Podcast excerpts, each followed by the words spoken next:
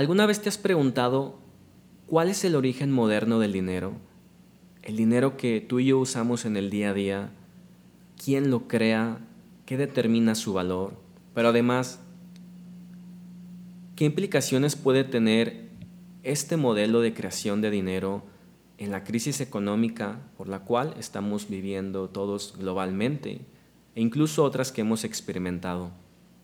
Y además, cómo esto puede influenciar nuestra psicología como individuos y a nivel social.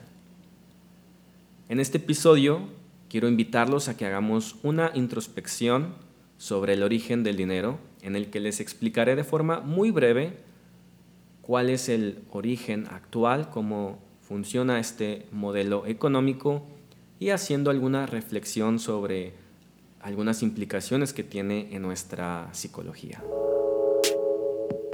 Yo soy Raciel Tobar y este es el podcast de Introspecciones con Raciel.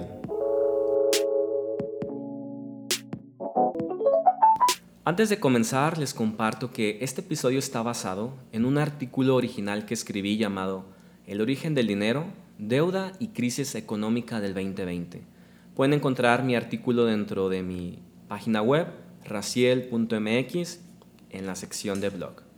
El artículo en sí es un poquito extenso, así que me limitaré únicamente a la primera parte en donde analizaremos el origen del dinero y para otro episodio ahondaré más en el tema de la deuda y la crisis económica como tal.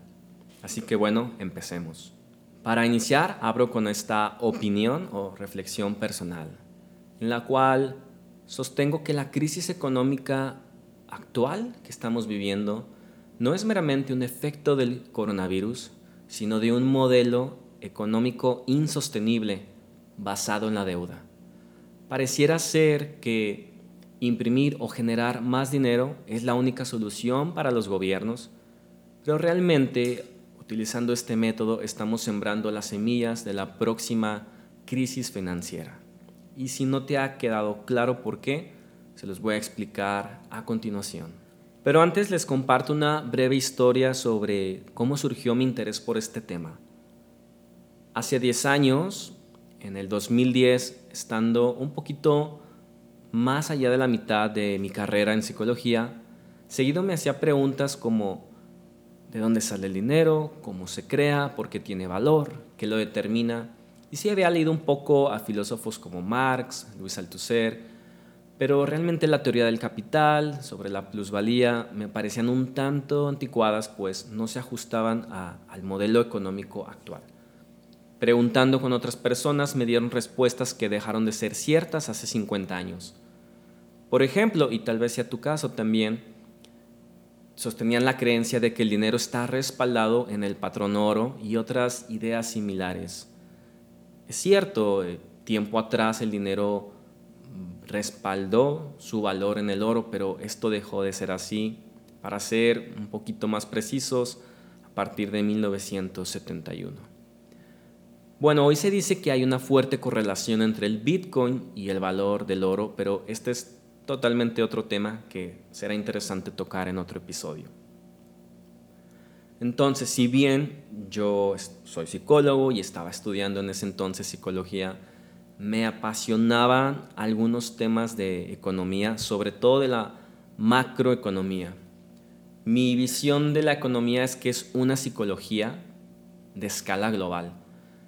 Como psicólogo siempre me había interesado esta ciencia porque de hecho la economía es una ciencia social que estudia el comportamiento eh, a un nivel global, pero enfocándose en las interacciones que conllevan la creación y distribución de la riqueza. Esta no es una definición oficial, es el modo en que lo veo yo. Ahora, inevitablemente todos tenemos una relación con el dinero en el día a día que influye enormemente en nuestro modo de pensar, actuar e incluso de sentir. Entonces, como psicólogo, yo me seguía preguntando, ¿cuál es el origen sustancial? Hay una frase que dice que el dinero no sale de los árboles. Y esto es un tanto irónico, porque da a entender que el dinero es un recurso finito, difícil de obtener, y que si así fuera, todos tuviéramos dinero, pero que por el contrario hay que trabajar, y ganarse el dinero. Sin embargo, actualmente el dinero es mucho más fácil de obtener que si saliera de los árboles. Más que obtener me refiero a generarlo, porque el dinero se crea de la nada. Por supuesto no puede ser creado por personas como tú y yo, sino por entidades gubernamentales y ahorita vamos a explicar esta parte y sus consecuencias. Pero antes les comparto que no estando yo contento con las respuestas que había obtenido de otras personas sobre esta idea anticuada de que el dinero se relaciona o está respaldado en, en el oro, bueno, seguí investigando y descubrí esto que les acabo de comentar, que realmente el dinero se puede crear a partir de la nada y de hecho se hace constantemente.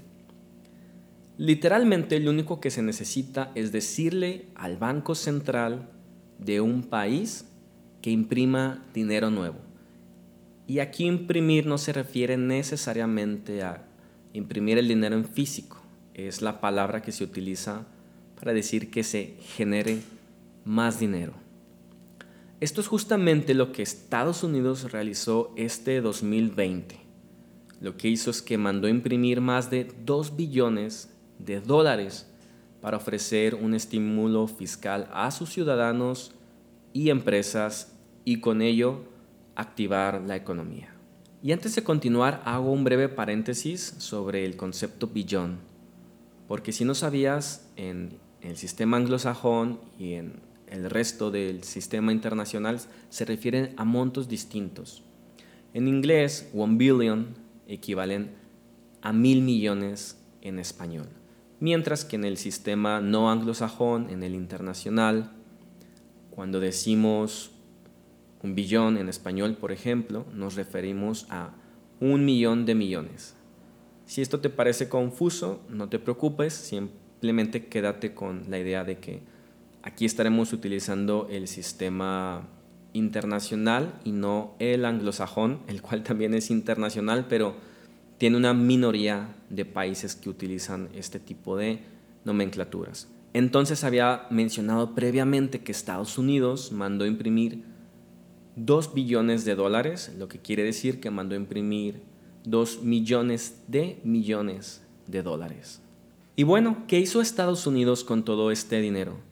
les comparto una historia que tiene relación conmigo y es que hace un poco más de un año mi hermano y mi cuñada se fueron a vivir a Estados Unidos como residentes por una muy buena oportunidad de trabajo y a pesar de no ser ciudadanos, recibieron cada quien un pago por 1.200 dólares por parte del gobierno estadounidense como parte de este estímulo fiscal. Uno imaginaría que este dinero fue posible gracias a un ahorro especial que el gobierno tenía preparado, pero realmente no fue así. Entonces surge la pregunta, ¿de dónde salió? Ahora, Estados Unidos es un país que me encanta y admiro en muchos aspectos, pero también tenemos que ser sinceros y saber que es un, un país con muchos problemas, no es ese país que ellos mismos nos han vendido, que tienen todo bajo solución. Entonces vámonos por partes y veamos primero qué es un banco central. Según Wikipedia, el Banco Central es la institución que en la mayoría de los países ejerce como autoridad monetaria y como tal suele ser la encargada de la emisión del dinero legal. En Estados Unidos el Banco Central es conocido como la Reserva Federal de Estados Unidos o también conocido por el acrónimo aunque el hecho de llamarlo Reserva Federal es irónico porque su reserva tiene un déficit de 2.8 billones de dólares. En el sistema anglosajón serían 2.8 trillones. Y en México, el Banco Central se llama Banco de México o Banjico. Y si bien en el pasado México también ha utilizado el método de imprimir dinero nuevo, Actualmente no es tan fácil ni lo más recomendado, pues nuestra moneda no está tan posicionada como el dólar. Otra razón podría ser que Banjico tiene una tasa de interés del 4.5%, lo que probablemente le otorga un margen de maniobra mayor que países como Estados Unidos que cuentan con una tasa prácticamente de cero. Actualmente creo que es del 0.25%. Y perdón, sé que esto es muy técnico, lo intentaré explicar en otro episodio, pero simplemente significa que en México, como el Banco Central tiene una tasa de interés más alta, le permite, por así decir, negociar mejor con los bancos comerciales, mientras que en Estados Unidos, pues realmente como ya no hay margen, no hay mucho que negociar para estimular los créditos. Pero de nuevo, no te preocupes por este punto. Y ahora te entiendo perfectamente. Sé que debes de estar pensando que si el dinero se imprime simplemente, ¿por qué no imprimir dinero infinitamente? Si fuera tan fácil, entonces habría dinero infinito para todos. Y sí, en efecto, habría dinero infinito, pero sin valor. Es bien sabido que cuando saturas un mercado con exceso de un bien o servicio, éste se deprecia, es decir, que pierde su valor. Y lo mismo le ocurre al dinero. Si de pronto empieza a haber mayor inversión, créditos más accesibles, mayor consumo, pues empieza a haber más dinero en circulación y por lo tanto empieza también a perder su valor. Es un poquito más complejo, hay muchas otras variables, pero es más o menos su mecanismo. Y también ocurre lo contrario, cuando un bien escasea o hay exceso de demanda de un bien en particular, aumenta su valor. Es como si de pronto todos los mexicanos quisiéramos comprar dólar bueno, habría tanta demanda que el dólar simplemente empezaría a aumentar. Y es justamente lo que ha pasado con los cubrebocas, antibacteriales, equipo médico y otros recursos relacionados con el cuidado de la salud para pacientes con COVID. Realmente el precio de los antibacteriales son excesivos, no me parece que valgan realmente al precio con el que hoy lo encontramos en el mercado, pero simplemente hay demanda. Ahora bien, si al cabo de un cierto periodo de tiempo hay un aumento generalizado en los bienes y servicios, decimos que hay inflación. Si ocurre lo contrario, entonces se dice que hay deflación, pero este último es poco común, aunque ha ocurrido en algunos países. Un dato interesante es que en México la inflación promedio entre 2010 y 2020 ha sido alrededor del 3.5%. Esto quiere decir que en la última década hemos tenido una inflación estable y predecible hasta cierto punto, lo cual lo vuelve un país atractivo para invertir, para hacer negocios, etc. Entonces decíamos, cuanto más dinero hay, menos vale este. Si hay mucho dinero en circulación de una determinada divisa, este pierde su valor, solo que la razón es un poco más compleja. Tiene que ver con los ciclos de la deuda, el gasto público, la tasa de interés y otras variables que no me detendré a explicar para no extendernos demasiado. Pero hagamos un ejercicio para entender mejor esto utilizando esta situación hipotética pero bastante usual. Primero la mencionaré de forma muy puntual y después regreso para desglosarla punto por punto. Primero, un gobierno pide a su banco central que imprima más dinero, es decir, que haga dinero nuevo.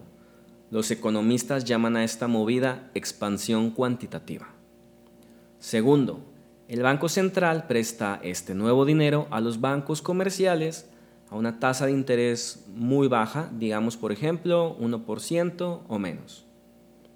Tercero, como los bancos comerciales reciben dinero barato, también pueden prestarlo a las empresas a bajas tasas de interés e incluso a los consumidores, y sin muchos requisitos que avalen su capacidad de pago. Cuarto, las empresas obtienen liquidez ficticia gracias al crédito barato Así que pueden pagar a proveedores, invertir en proyectos, contratar empleados, pagarles sus nóminas, etc. Y quinto, los consumidores comienzan a tener dinero para gastar porque tienen empleo, también tienen créditos, lo que a su vez influye a que otras empresas crezcan porque hay una demanda de sus bienes y servicios gracias a este dinero en circulación ocasionado por el crédito. Y hasta aquí todo suena de maravilla. Simplemente un gobierno le pidió a su banco central que creara nuevo dinero, lo otorgó a los bancos comerciales y estos a las empresas, de las empresas llegó a, las personas y se creó todo este estímulo fiscal, económico, parece ser que eh, todo va de maravilla.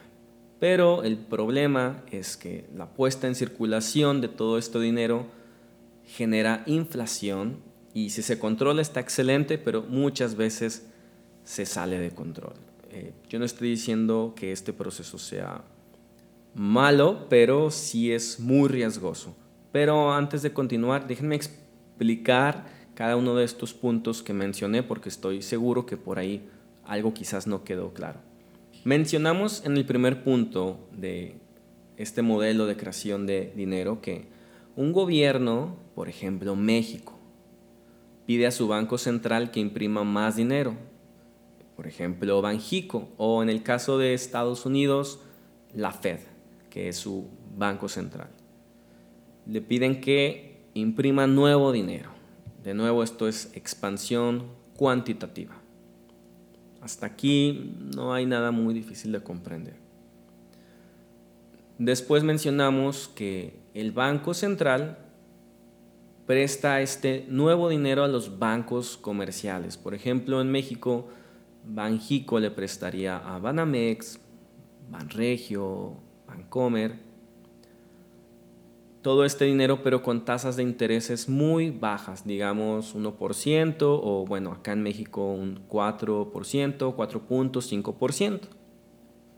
Entonces al prestarlo a una baja tasa de interés, claro, el banco comercial tiene un margen de maniobra amplio para también generar estos préstamos a las empresas con tasas de intereses más altos, lo cual nos lleva al tercer punto, en donde habíamos dicho, bueno, los bancos comerciales reciben dinero barato.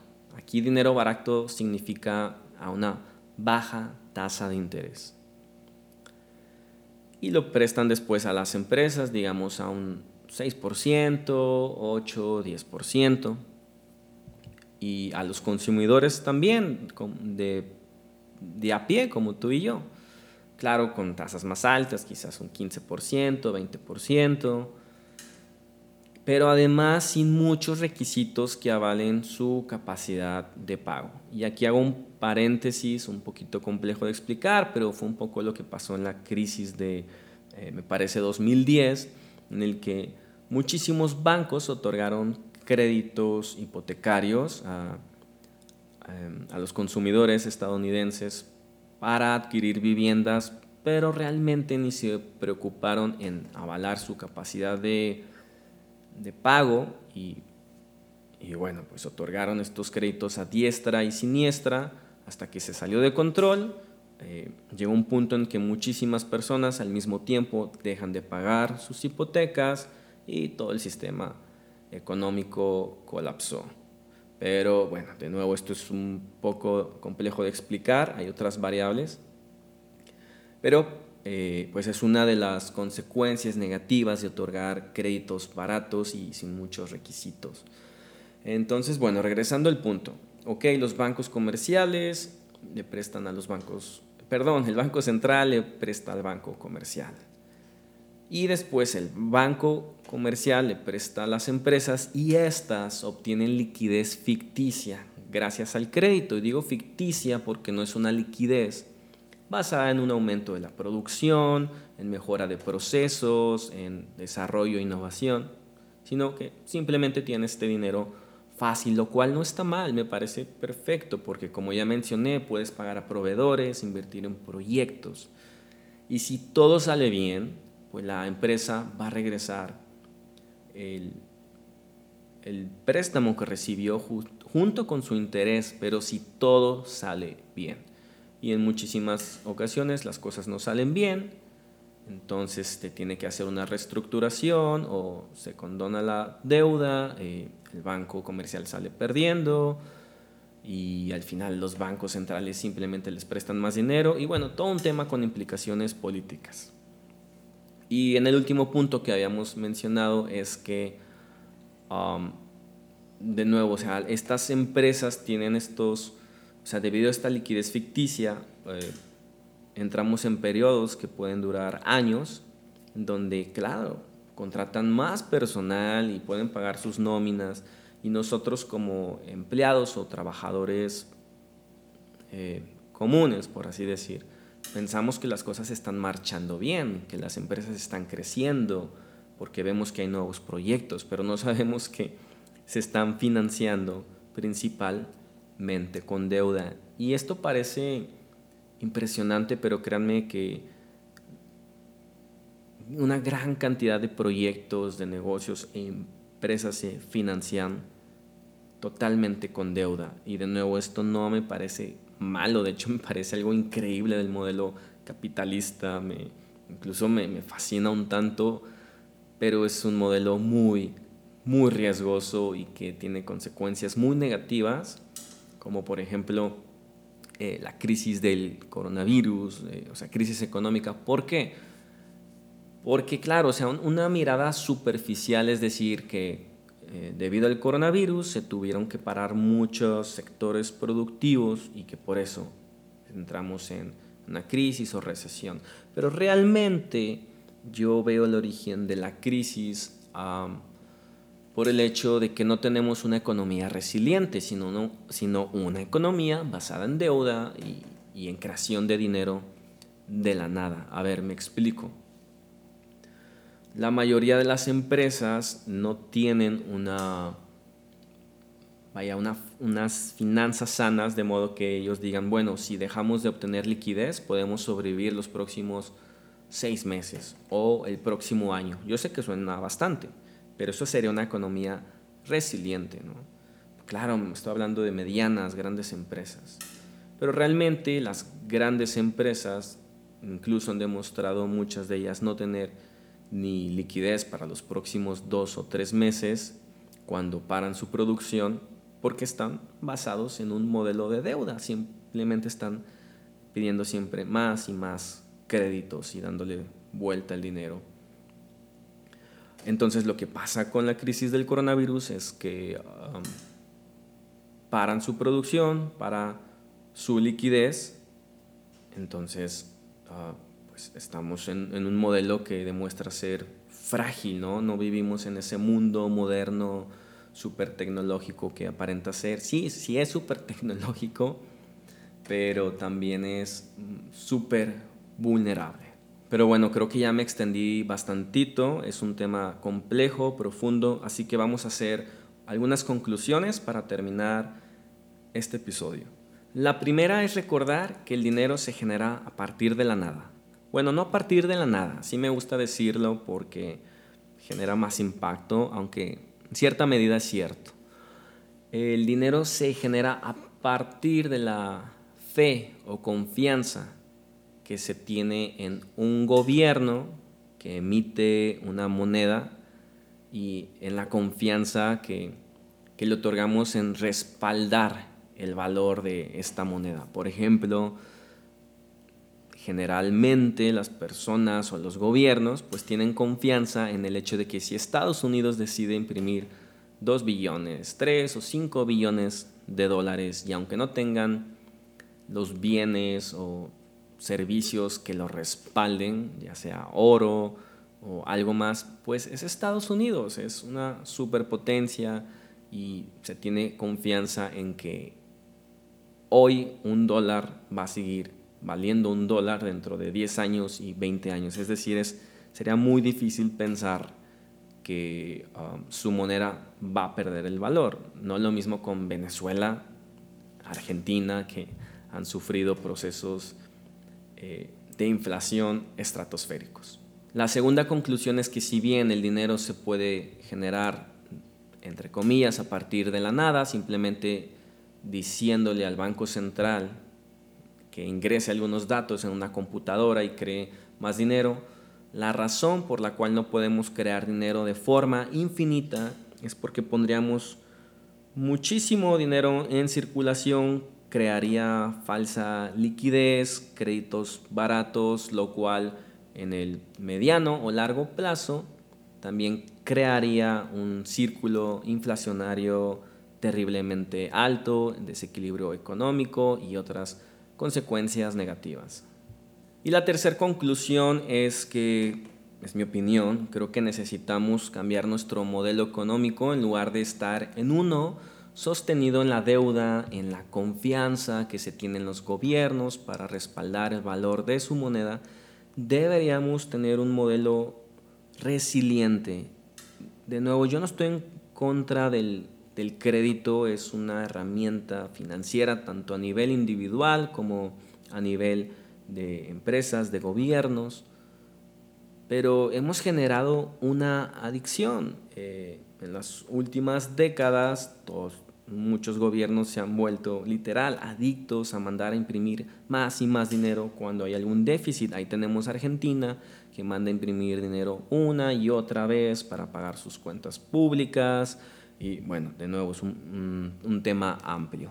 Y por último, para tocar el aspecto psicológico que me hubiera gustado profundizar un poco más, ya no tuvimos el tiempo suficiente, pero les prometo que lo haremos en otro episodio, es como el modelo económico basado en esta deuda, en esta satisfacción inmediata con el crédito barato, la liquidez ficticia, se refleja en nuestro modelo de vida y en nuestra forma de pensar. A ver, me explico.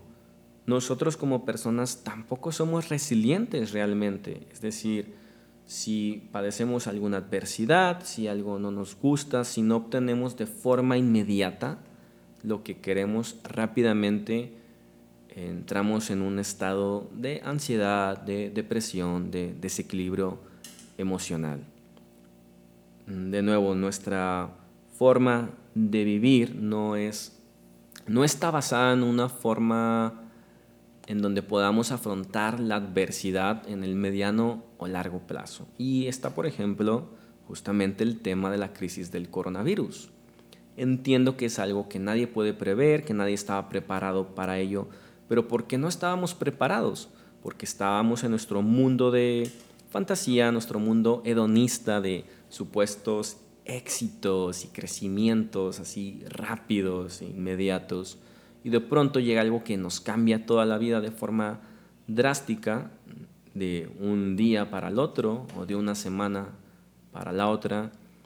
Y bueno, creo que sobran las historias de, personas que, y ojo, no, no me refiero a quien se ha enfermado de, de coronavirus, sino personas que nunca se han enfermado, pero que simplemente no pueden lidiar con el home office o perdieron su trabajo o no se han adaptado a los nuevos modelos de comunicación a distancia, lo cual pues simplemente transmite nuestra falta de resiliencia. Entonces, eh, queridos amigos, los invito a que sigamos reflexionando, a generando una introspección sobre la importancia de conocer el origen del dinero, cómo la forma en la que se crea y se origina el dinero puede tener consecuencias positivas y negativas para la economía, para las empresas y por lo tanto para nosotros como, como consumidores y como personas que inevitablemente nos relacionamos con el dinero e instrumentos financieros como el crédito, la deuda, etc. Bueno, eso es todo, no me quiero extender más. Pero si les gustó este episodio, por favor déjenme sus comentarios, entren a mi blog en raciel.mx y busquen el artículo llamado El origen del dinero, deuda y crisis económica del 2020, donde explico de forma más extensa este tema. Yo soy Raciel Tobar y este es el podcast de introspecciones con Raciel.